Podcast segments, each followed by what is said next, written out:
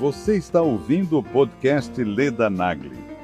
Entrevistas semanais com as personalidades mais influentes do Brasil. Para assistir às entrevistas em vídeo, acesse o canal Leda Nagli no YouTube. www.youtube.com/ledanagli. Então, o transplante hoje ele tem 90% de sucesso.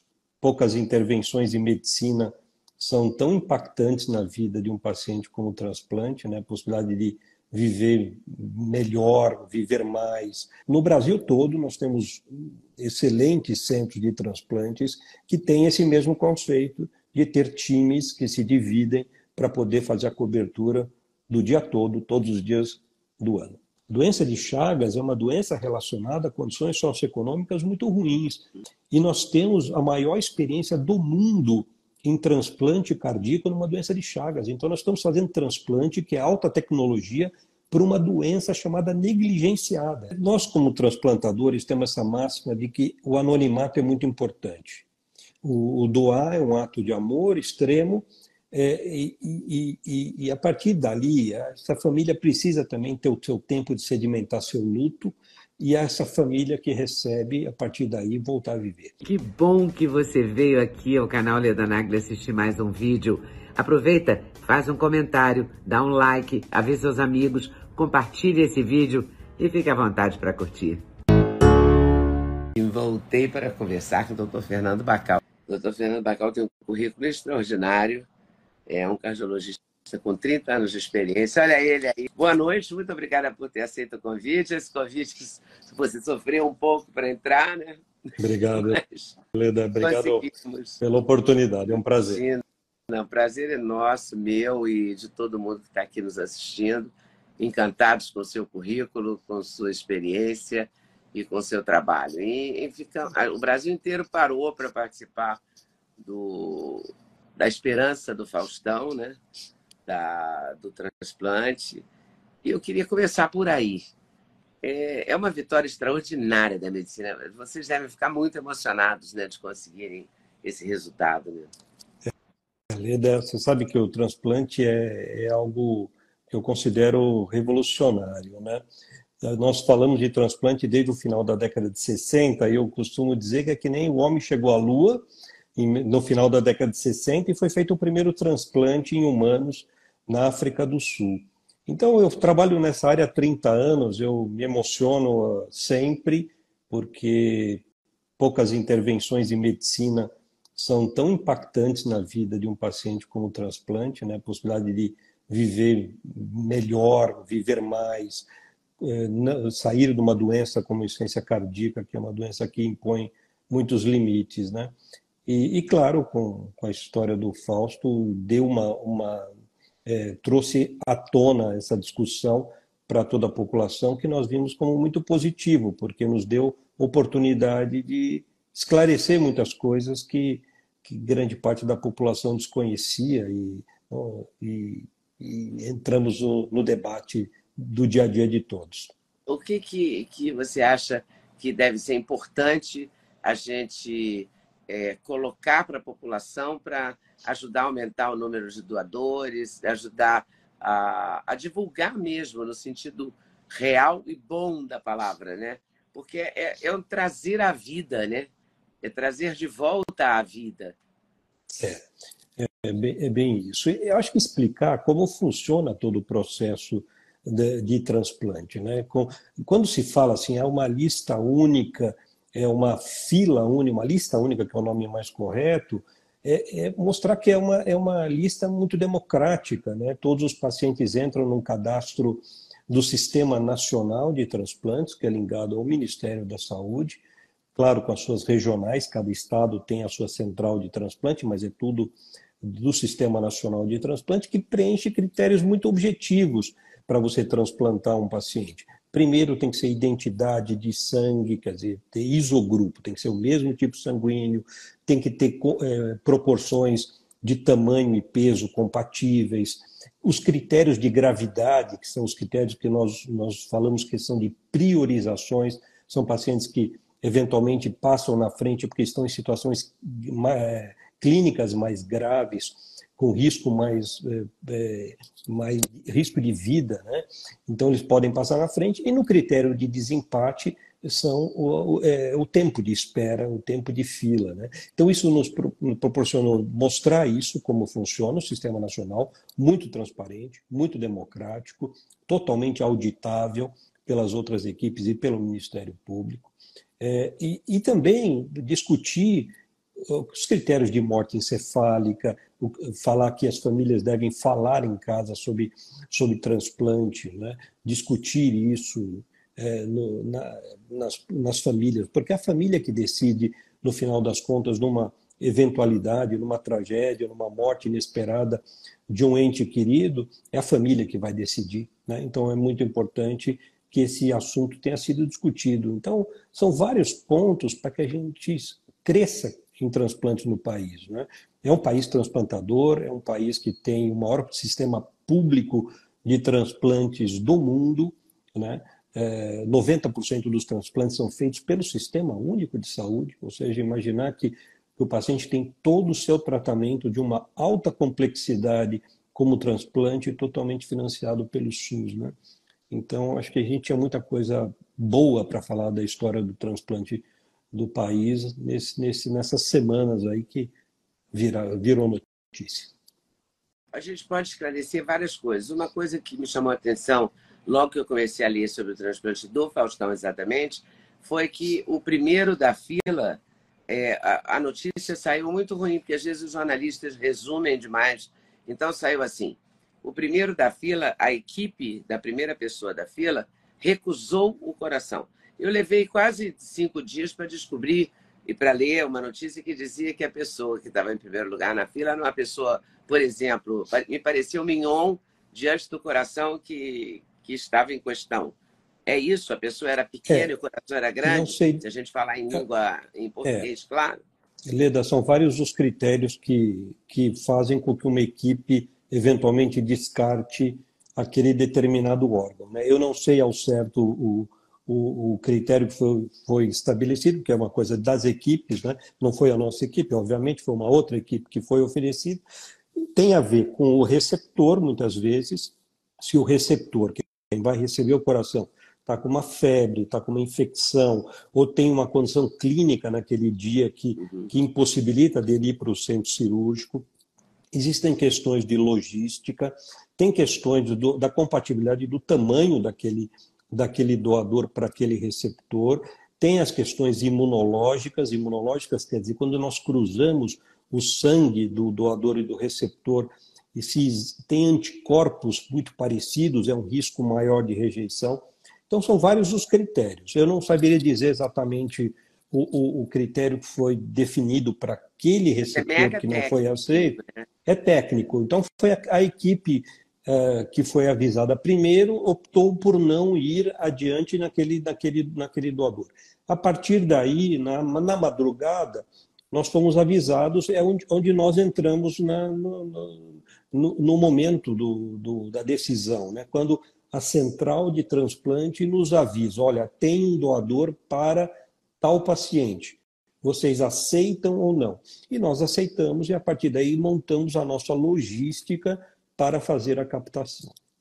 Isso é que nem é, obstetra. No meio da madrugada você recebe um telefonema, o bebê vai nascer, o é. coração nasceu aqui. É isso? É isso. É 30 anos que, eu, que nós fazemos isso, e, porque esse transplante é uma cirurgia de urgência, não é uma cirurgia que você consegue marcar. E principalmente coração, porque eu trabalho com tempo de isquemia, que é o tempo que, não sei se todo o público sabe, mas o tempo de isquemia ele conta a partir do momento que o coração sai do peito de um doador até ele estar batendo no peito do receptor. Esse tempo não pode passar de quatro horas. E quando nós somos avisados de um doador, é, primeiro nós temos uma hora para tomada de decisão e montar a nossa logística para aceitar. Então, quando é uma captação à distância, nós temos que ver voo, parcerias com a FAB, parcerias com a polícia militar e civil, com helicópteros, ou, ou se nós vamos com ambulância quando uh, o doador está a, a, menos de 100 quilômetros do nosso hospital. Então, é toda uma logística que é montada a partir disso, que você sabe naquele momento. Então, eu também tenho uma frase que eu falo que o transplante não é para um super-homem, não é para uma super-mulher, é para time. Então, você tem que ter uma equipe que trabalha 24 por 7, todos os dias do ano. Muitos dos transplantes são em feriados, são, são aos fins de semana, nas madrugadas. Portanto, é, é, nosso papel é montar times, né, tanto de cirurgiões como de clínicos, da equipe multidisciplinar, que faz com que a gente tenha esse volume tão grande de transplantes no país. Então, são vários. No Brasil todo, nós temos excelentes centros de transplantes que têm esse mesmo conceito de ter times que se dividem para poder fazer a cobertura do dia todo, todos os dias do ano. Oi, pessoal. Passei aqui para dar uma dica. Sabe de quê? Do meu sexteto preferido. Vou te contar qual é. Começa com ômega 3, super fundamental. Magnésio, rei da saúde. Coenzima Q10 faz muito bem para o seu coração. Vitamina K2 com vitamina D3, uma combinação poderosíssima. E a querida cúrcuma que ajuda nas dores articulares, ajuda a regenerar as suas articulações. Vem junto? O link está na descrição. Tem cupom LEDA5 que te dá desconto. Você não pode perder essa, de jeito nenhum. Mas é uma logística extraordinária, né? Porque tem que ter um pessoal de plantão que não pode sair para jantar, que não pode estar no restaurante, né? O cirurgião cardíaco. É, é. cirurgião cardíaco, né? Cirurgião eu sou, eu sou cardiologista clínico, né? eu faço pré e pós-operatório e, e, e, e, trato os pacientes desde a insuficiência cardíaca até o pós-transplante, o ajuste dos remédios imunossupressores, que são os remédios para rejeição. Mas tanto a equipe clínica como cirúrgica ela fica de sobreaviso, existem os plantões de sobreaviso. Então, da equipe, é, é, quem, quem está preparado naquele dia para ir fazer a captação que não é o mesmo que faz a cirurgia, porque enquanto um está indo buscar o órgão, o outro está operando o receptor para que haja uma, sim, uma sincronia. Né? Está chegando é, o órgão. Isso é que é genial, é, né? É logística. Você tem que mobilizar um monte de gente e ajustar isso, sei lá, que nem um piano, né? É. Afinar isso, né? É, transplante é muito logística. E, e, é importante dizer que a gente tem parcerias excelentes a FAB, é, nós temos é, usado muitos aviões da FAB, é, a Polícia Militar e Civil com os helicópteros, é, nós temos uns fretamentos de voos com verba da Secretaria de Saúde do Estado de São Paulo, que nos ajudam é, quando não tem avião da FAB, para que a gente possa usar aviões fretados. E quando, quando o doador está mais perto, na cidade de São Paulo, num raio até 100 quilômetros, aí nós podemos ir de ambulância, porque esse tempo da isquemia que eu falei é um tempo que aceitável que a gente vá com transporte terrestre, né? mesmo que pegue trânsito. E esse coração, ele vem numa espécie de geladeira, assim? Como é que ele é transportado? É, é uma solução de cardioplegia, uma solução que protege o coração. Então, ele é envolto nesse líquido que é uma solução de cardioplegia num, num, numa geladeirinha, a temperatura resfriada, para que quando o, o, cirurgião possa fazer as anastomoses, existe uma preservação desse enxerto, isso para todos os órgãos, né? para o rim, para o fígado, para o pulmão, é o mesmo, o mesmo raciocínio. Cada órgão tem um tempo de isquemia diferente, mas é, por coração, essas quatro, eventualmente cinco horas, mas a gente trabalha no limite de quatro, porque é mais chance de, do sucesso, é mais seguro, né? mais seguro, exatamente. Então, vem com essa solução de cardioplegia para que a gente possa fazer a cirurgia assim que o órgão chegar. E aí vocês comunicam a pessoa que vai ser transplantada, que também deve ser um momento de extrema delicadeza, né? É, é um momento sempre mágico esse, né? Porque os pacientes estão esperando, sofrendo com uma doença, e, e, e a partir do momento que, que, que eu dei o exemplo da madrugada, vamos imaginar, duas da manhã, me avisam que existe um potencial doador. E nesse momento eu tenho que avisar o meu receptor para ele ficar em jejum absoluto. E a partir daí, é, nós dizemos também que existe todo um checklist que é feito e que a última avaliação, o ponto final, é quando o cirurgião ainda abre o peito do receptor e vê o coração batendo, que ele vai fazer a retirada. Até esse momento, nós podemos abortar o processo. Então, se porventura nós descobrimos que tem alguma doença no receptor ou o coração realmente não está em condições adequadas, aí nós suspendemos o processo de, de, de, transplante. Avisamos o nosso receptor também. Mas sempre avisar que chegou um doador é um momento de muita alegria, né? porque aqueles pacientes estão esperando com, é, ansiosamente que esse momento chegasse. É, mas também deve ser um momento de muita apreensão, né? Porque, na verdade, é um risco de vida ali, né? Você vai fazer, você vai é, ser trazido à vida mas você corre o risco de perder a vida. É um momento, é. nossa, deve ser de uma dramaticidade para a pessoa que vai receber, para todo mundo, para a equipe, para quem vai fazer a cirurgia, mas para quem vai receber, para a família, deve ser pânico, né? É, é aquele momento que não tem volta, né? Mas é, eu também digo sempre que quando você decide pelo momento do transplante, você tem que você faz duas perguntas e você responde essas perguntas simultaneamente. Se o transplante entra na vida daquela pessoa com a possibilidade de fazer com que ele viva mais e viva melhor. Então, você responde essas duas questões, porque viver com uma doença, como a insuficiência cardíaca, na fase avançada da doença, é um risco muito grande de, de mortalidade no, nesse próximo ano. Então, o transplante hoje ele tem 90% de sucesso. É, nós estamos falando de 10% de risco. Ele é maior, claro, que uma ponte de safena, do que uma cirurgia de trocar válvula. Mas, por outro lado, imaginar que uma cirurgia tão complexa como essa, com tantas variáveis, com tantos aspectos relacionados a remédios que vão atuar na rejeição, você está botando um órgão de uma outra pessoa, mesmo assim nós temos 90% de chance de fazer com que essa pessoa volte a viver bem. Então, é um número bastante otimista de resultado. O que, que mudou daquele transplante do, dos anos 70, desses 30 anos? É, mudou a questão da rejeição, por exemplo? Melhorou muito? Os remédios melhorou. melhoraram? É. A técnica melhorou? O que, que melhorou mais? Melhorou o que tudo que avançou? Isso, Melhorar tudo não é muita palavra, é avanço, né? É, o que, que avançou mais? Leda, você falou bem. Assim, nós tivemos os transplantes pioneiros na década de 60, no final da década de 60, inclusive aqui no Brasil, o professor Zerbini, ainda vivo, fez os primeiros transplantes. Não, tinha, não existia nem o Instituto do Coração, onde toda a minha formação e onde eu trabalho até hoje, é, é, é, além do, do Einstein, nos dois hospitais que eu trabalho, naquela época, ainda no Hospital das Clínicas, os primeiros transplantes. Se conhecia a técnica cirúrgica, mas os remédios que nós tínhamos naquele momento para controle de rejeição eram muito ruins. A partir de 1979, aparece um remédio que mudou a história do transplante, que é a ciclosporina, que é um imunossupressor. Então, a década de 70, basicamente se viu, olha, nós conhecemos como faz a cirurgia, mas nós não temos ainda remédios suficientes para manter o paciente vivo durante um tempo longo. Aí voltou-se a estudar e a descobrir esse remédio, que a partir daí, na década de 80, a retomada dos transplantes.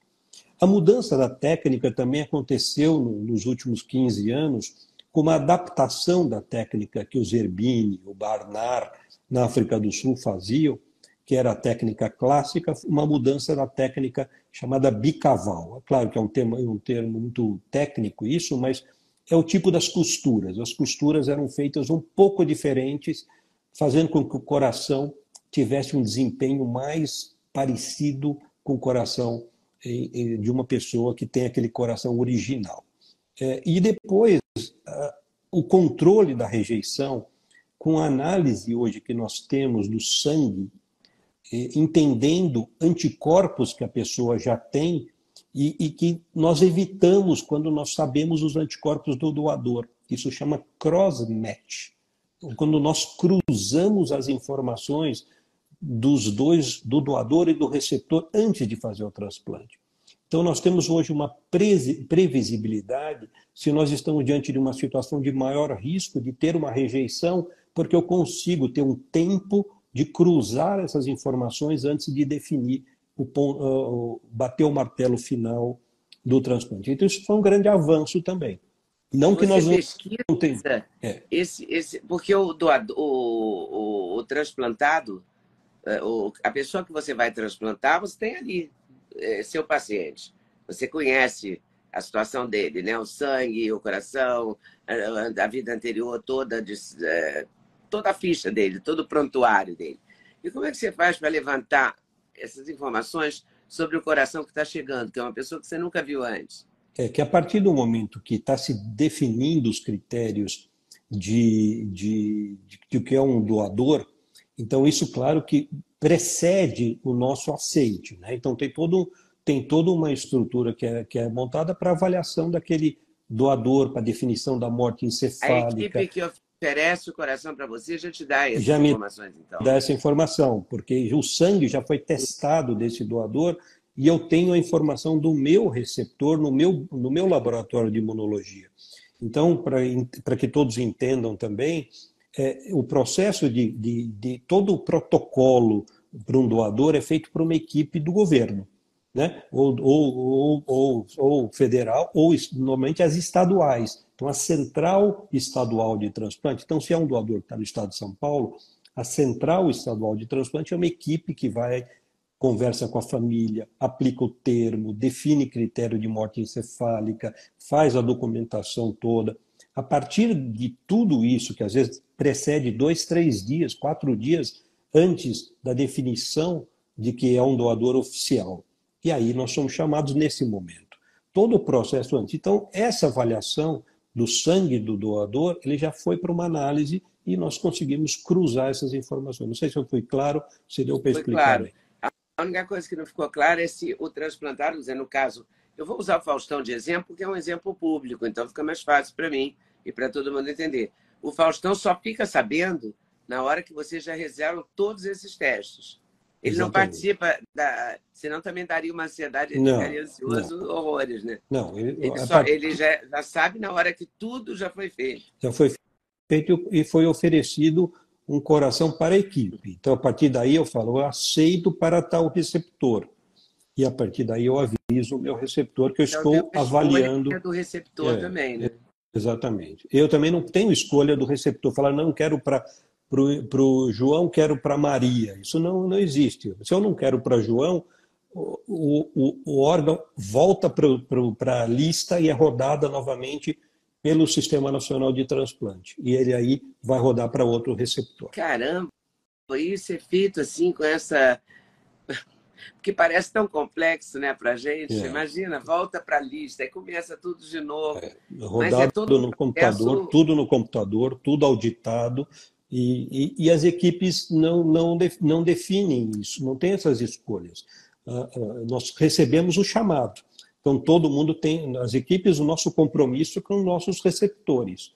A partir do momento, o chamado dessa, do doador é feito pela, pelas centrais estaduais. Isso funciona em todos os estados do Brasil? Todos os estados do Brasil. Em Coração, é, por exemplo, na região norte do país, hoje nós não temos um centro ativo. Fizemos tutoria com, com o Federal do Amazonas, mas ainda não tem um programa ativo. Na região Nordeste, nós temos centros muito bons. No Ceará, no, no, em Pernambuco, por exemplo, Bahia, hoje, quarto estado da, da nação, é, da federação, ainda não, não tem hoje um programa ativo de transplante de transplante cardíaco fazendo volume grande, está né? Tá recomeçando agora. Então, nós temos ainda oportunidades num país continental como o Brasil de que nós tenhamos centros é, de, espalhados pelo, pelo Brasil, evitando, por exemplo, que alguém na região norte precise se mudar para São Paulo com a sua família à espera de um transplante, que às vezes demora muito. Né? Uhum. É, então, essa, essa, todo, tudo isso a gente tem estimulado que a gente aumente o número de centros habilitados a fazer transplante no país. Principalmente coração, rim, rim e fígado tem muito mais espalhado no Brasil todo. Na verdade, a gente tem muito que evoluir, claro, mas a gente está indo por um caminho bastante próspero, né? Ah, sem dúvida, o Brasil é reconhecido mundialmente, né? Como eu falei, não, não é o maior programa público de transplante do mundo. É, é muito democrático, e todo mundo tem condição de fazer o seu transplante pelo SUS, né? Então, claro que tem os pacientes que têm direito a hospitais privados, têm os seus seguros que, de saúde que querem fazer no, no, hospital privado ou podem fazer no hospital privado perfeitamente, mas eles entram no mesmo aspecto da fila, dessa fila única. Mas 90% dos transplantes são absolutamente feitos em hospitais públicos, no sistema público, durante todo o tratamento. Né? Então, isso faz do Brasil, por exemplo, um exemplo, Leda, na doença de Chagas. A doença de Chagas é uma doença relacionada a condições socioeconômicas muito ruins. Nós temos milhões de infectados por Chagas na América Latina. E nós temos a maior experiência do mundo em transplante cardíaco numa doença de Chagas. Então, nós estamos fazendo transplante, que é alta tecnologia, para uma doença chamada negligenciada, neglected disease. É uma doença negligenciada. Então, isso é equidade. Isso é equidade. É você poder oferecer um melhor tratamento para todo mundo, inclusive alguém que sofre de uma doença negligenciada, como doença de Chagas. 20% das, das causas de insuficiência cardíaca no nosso país, ainda hoje, que levam alguém a transplante, é por doença de Chagas. Que loucura isso, e a gente nem fala nisso. É. Não tem mais, não fala porque não temos mais novos casos. Sim, né? mas também não, Quando... não fala porque é a saúde pública brasileira não se é. preocupa em atacar essa questão. É. Durante muitos anos tinha a transmissão, que era o bicho barbeiro, né? que era, que era é um tipo um mosquito que, uhum. que, fazia a transmissão. Hoje, desde 2009 não tem mais transmissão vetorial pelo, pelo, pelo barbeiro no Brasil. Mas nós temos ainda milhões de infectados que, que moravam em casa de pau a pique, no interior de, de Minas, no sul, no sul da Bahia, na região norte e nordeste. Então, isso é um exemplo que o transplante é, é, propicia a essas pessoas essa chance de viver melhor. E não é um problema, Chagas não é um problema só do Brasil. Tem 300 mil chagásicos morando nos Estados Unidos hoje, por imigração da América Latina. Tem 30 mil na Espanha. Então, tem em Bergamo, por exemplo, uma cidade italiana, que tem uma colônia boliviana imensa, que tem muitos chagásicos. Então, hoje virou um problema global. Né? Então, nós falamos, falamos de uma doença que ainda causa insuficiência cardíaca no nosso país. Mas não tem mais casos novos, isso é bom sinal. Que bom que não temos casos novos, mas temos casos no mundo inteiro e muitos, né? Você falou em 300 mil, infectados, né? Que, que, é, é, imigração da América pode Latina. Pode desenvolver ou não, né? Pode desenvolver pode... ou não. Claro. Parte, parte dos pacientes desenvolverão. E quando eu falei que não tem casos novos, não tem casos de transmissão, do, mas tem aquele, ah, no açaí, no caldo de cana, e tem alguns casos que a gente ouve relato é, de, de ingesta de que tem o, o, o tripanossoma no, misturado no, no açaí, quando não tem uma, um cuidado adequado de armazenamento e de, de produção. Que loucura. Raros. São raros também. Sim, mas existem. Isso mas, é ainda existe. mas ainda existe. É a questão da rejeição. Por exemplo, quando é que a pessoa é considerada assim, é, olha, deu, deu tudo certo na cirurgia, deu tudo certo no pós-cirúrgico, aí o Faustão foi para UTI, para a unidade semi-intensiva, para o quarto e finalmente para casa. Quando é que ele pode, ele, ele paciente, né? Vamos tirar o Faustão aí, ele paciente, ele cumpriu todas essas etapas. Aí o paciente vai ter uma vida, é, que tipo de vida? É uma vida que vai cuidar do colesterol, uma vida que vai ter exercício físico, uma vida que, que vida? Não, a vida é uma reabilitação plena, né? A possibilidade de fazer esporte, tem Jogos Olímpicos hoje de pacientes transplantados, Quer dizer, é uma qualidade de vida muito, muito boa. É, a rejeição sempre será um problema para o paciente transplantado, de, de, modo geral, porque ele vai ter que tomar remédios, os imunossupressores, a vida toda. A partir do sexto mês, e mais especialmente a partir do primeiro ano, depois do transplante, a taxa de rejeição cai muito, porque o organismo acaba criando uma certa tolerância. Né? Então, os primeiros meses são, são, são mais delicados. Ah, é claro que os primeiros 15 dias são fundamentais, porque é aquele primeiro contato. Então, existem as rejeições agudas e hiperagudas, que são essas rejeições mais graves, que são naquele momento em que o, o corpo do, do receptor recebe aquele órgão de uma outra pessoa com a genética totalmente diferente, que tem a compatibilidade do tipo sanguíneo. E, e a, mas vencendo essa fase inicial já é um, um alento bom. As outras rejeições que podem aparecer, elas são mais é, é, é, administráveis hoje do ponto de vista de remédio. As hiperagudas, naquele momento inicial, são muito graves, né? que levam à disfunção, falência do enxerto. Por vezes você precisa fazer um retransplante de urgência. E, e, e, cada vez a gente vê menos porque nós temos aquelas informações que eu comentei, Leda, que uhum. são as informações imunológicas que a gente consegue cruzar e até evitar um receptor e um doador naquelas condições. Mas aí você, aí a pessoa vai evoluindo, vai. As pessoas que ele, pode receber visita só de máscara. Como é, que é. funciona isso? São, também são fases. Porque no Covid a gente é. aprendeu é. aquelas roupas, né? O dentista fez uma roupa, parecia o super-homem, para tratar as é. pessoas, os médicos, máscaras, luvas, as enfermeiras e tal. É mais ou menos assim? Tem que ter uns é. cuidados assim ou não? No começo, mais por conta da máscara, né? Por evitar ter contato com pessoas que estão gripadas, que estão com alguma infecção, porque no, no começo do transplante as doses dos remédios são muito mais altas. Conforme vai passando o tempo, no primeiro mês, dois meses, três meses, nós vamos reduzindo e a partir daí não, não, não há necessidade do uso de máscara em ambientes sociais, de, de sair. Claro, alguém vai pegar um, um metrô na hora do rush. Vai ter que, vai ter que usar máscara. Talvez gente, todos nós devêssemos no, né, ter esse hábito, como tem nos países orientais, né, Japão, China, Coreia. Já usam, né? Eles já usam frequentemente nesses momentos de, de contato de tipo, mas tirando esses momentos de rush, de, de aglomeração, é uma vida muito muito normal de trabalho. Os pacientes frequentam o ambiente de trabalho sem nenhuma restrição, fazem esporte. E, e hoje nós temos, inclusive, triatletas né, que, que vão para Jogos Olímpicos de transplantados, com grande desempenho. Então, é esporte de competição. Né? Ah, claro que vai precisar de um treinamento. Isso, né? é, tem Jogos Olímpicos.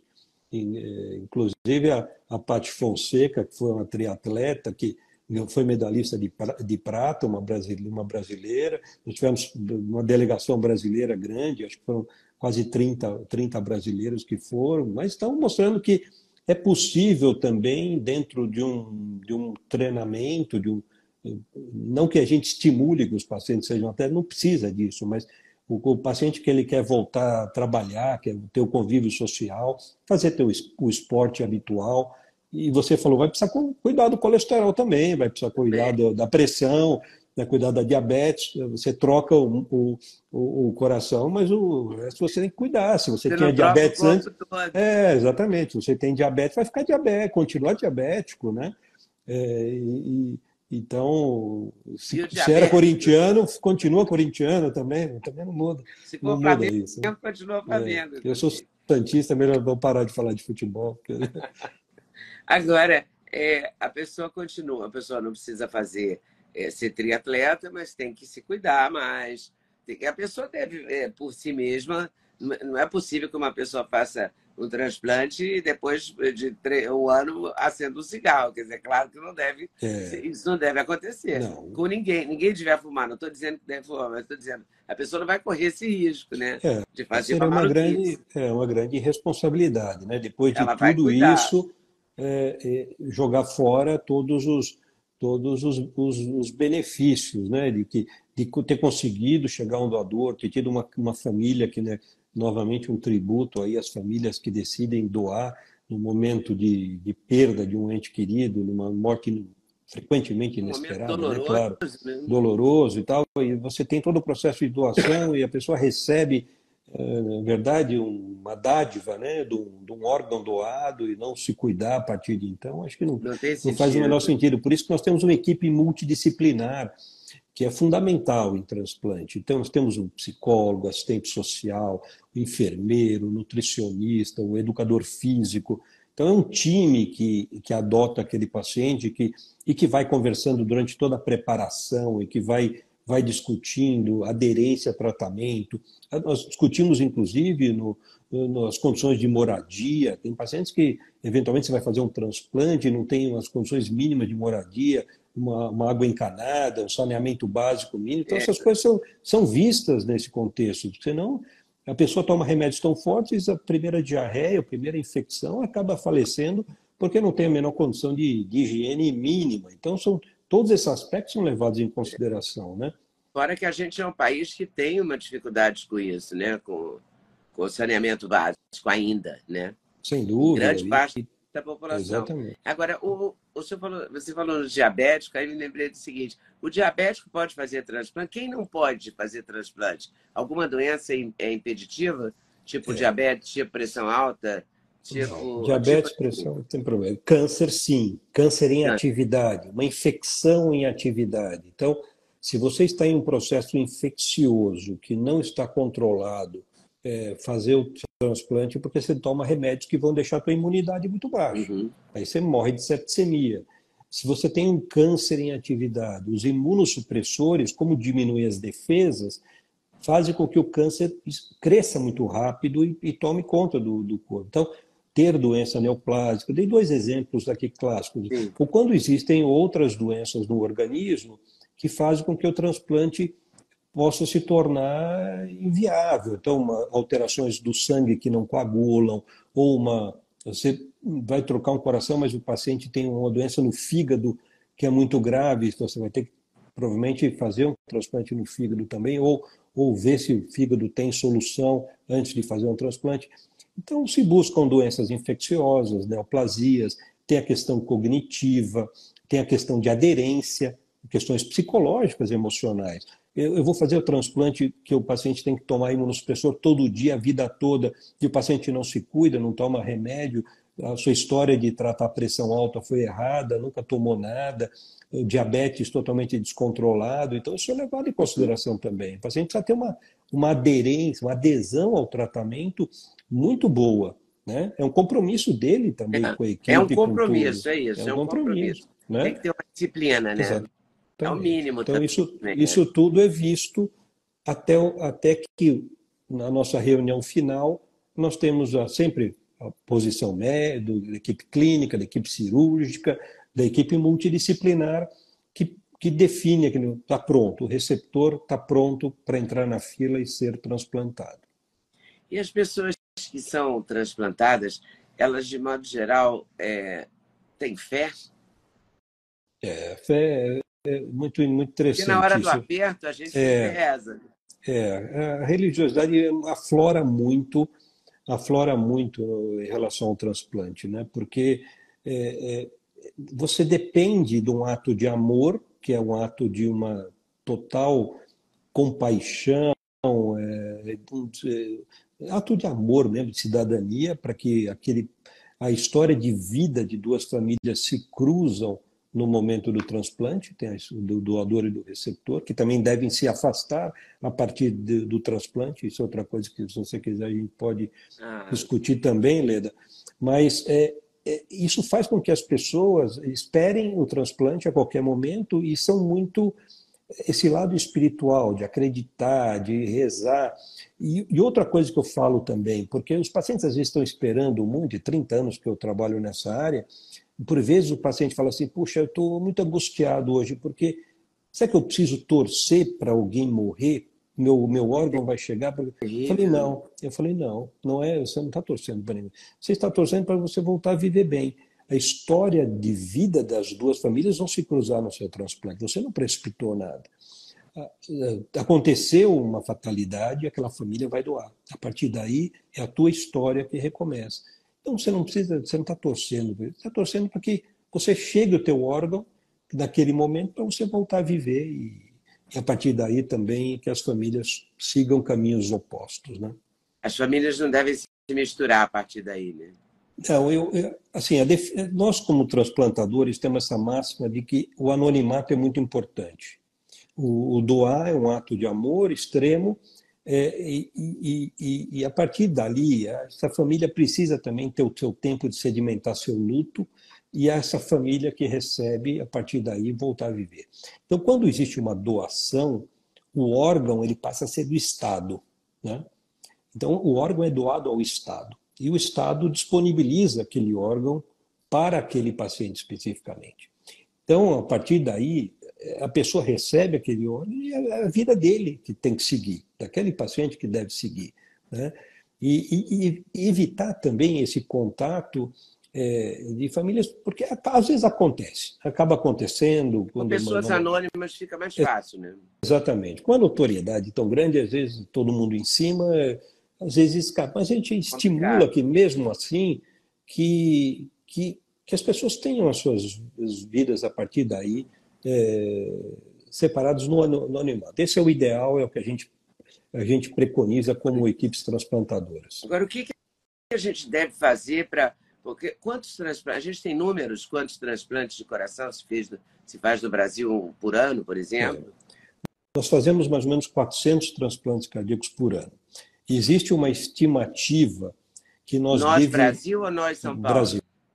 Brasil. São Paulo faz quase metade dos metade transplantes disso. do país, né? quase é, metade pela é, técnica, pela, é, pelo tamanho da cidade. São mais, são mais centros, são mais centros, é, mais centros, inclusive o interior de São Paulo tem centros muito, muito atuantes em transplante.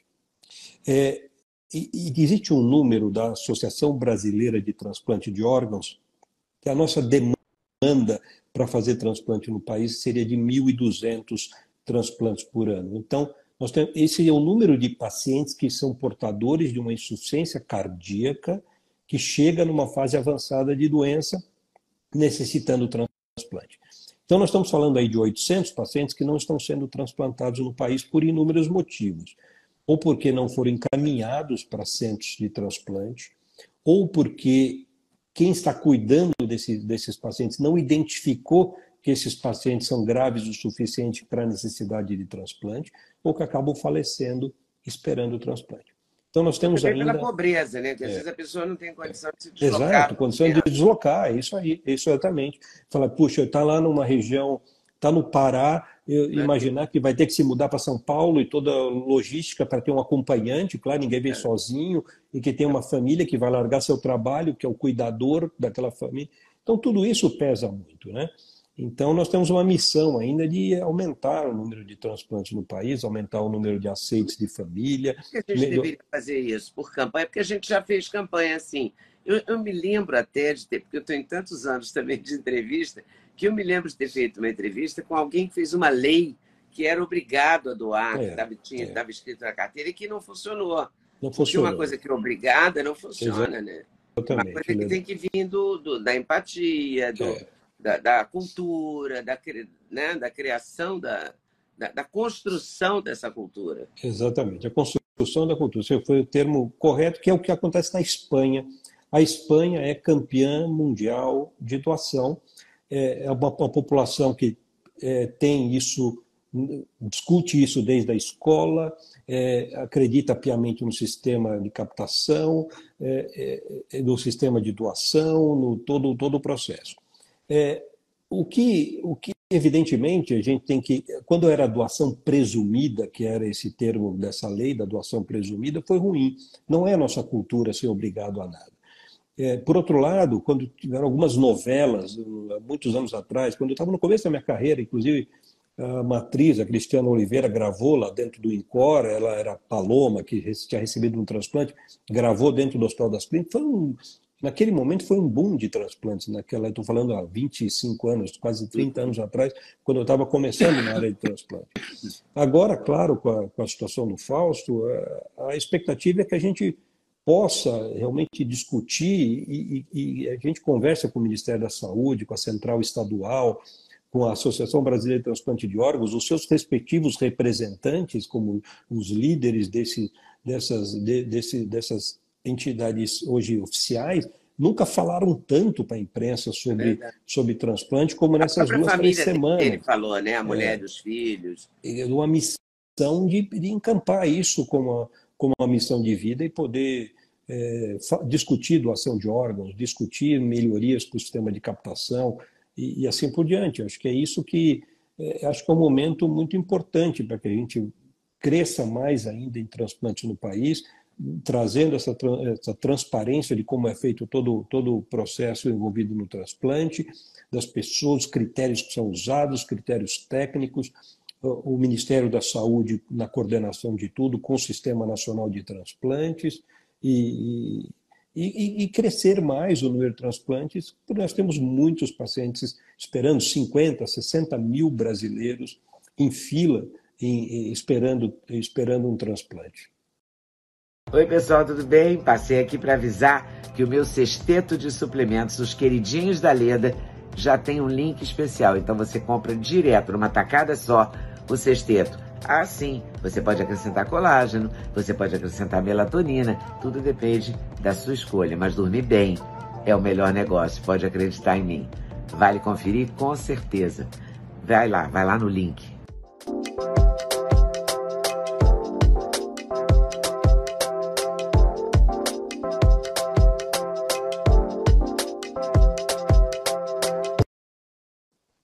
Mas é muito importante também que essa essa fila ou essa lista, seja lá que nome tenha, tenha é, seja dada a ela uma transparência. Porque no Brasil, a gente, por razões até a gente tem uma certa razão, a gente duvida de tudo, né? A gente duvida da honestidade, da distribuição, da, das ONGs, da, da distribuição de não sei o quê. A gente duvida, porque a gente tem um monte de exemplo ruim. Então, acho que a divulgação do exemplo bom né? de dizer, olha, tem uma transparência sim, olha, o SUS faz sim, olha, entendeu? Deixar isso, porque mesmo no, no caso do, do, Faustão, muita gente na internet duvidou, ah, porque ele tem dinheiro, ah, porque ele é rico, ah, porque ele é o Faustão. Então, isso tem que ser também a construção, né? É a construção de, olha, a lista é democrática sim, é honesta sim, não é?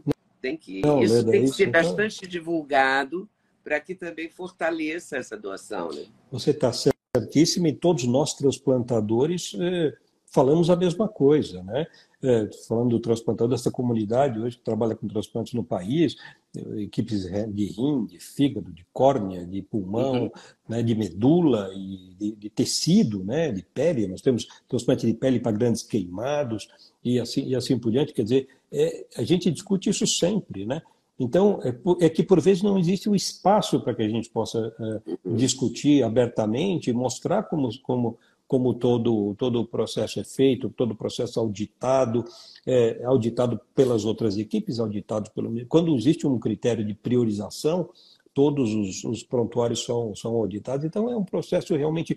E, e, e, e, é totalmente você não tem informação até você ser notificado de que aquele doador, dentro do match, é, do, da, dos órgãos públicos foi feito para que tal receptor. Então, é realmente, é, como com alguns programas públicos que nós devemos tirar o chapéu. Acho que o programa de AIDS do Ministério é, é espetacular. Nós temos o programa de vacinas é, é, também, é, o de hepatites, muito, muito bom. Então, então, nós temos programas públicos que o SUS, né, a gente fala do SUS, o SUS é, ele, é, ele, ele, ele é universal, oferece o tratamento desde a da, da, da prevenção até a alta complexidade. Claro que está subfinanciado, claro que está subfinanciado, não tem dúvida. Nós precisaríamos ter mais investimento, a medicina está mais cara. Né?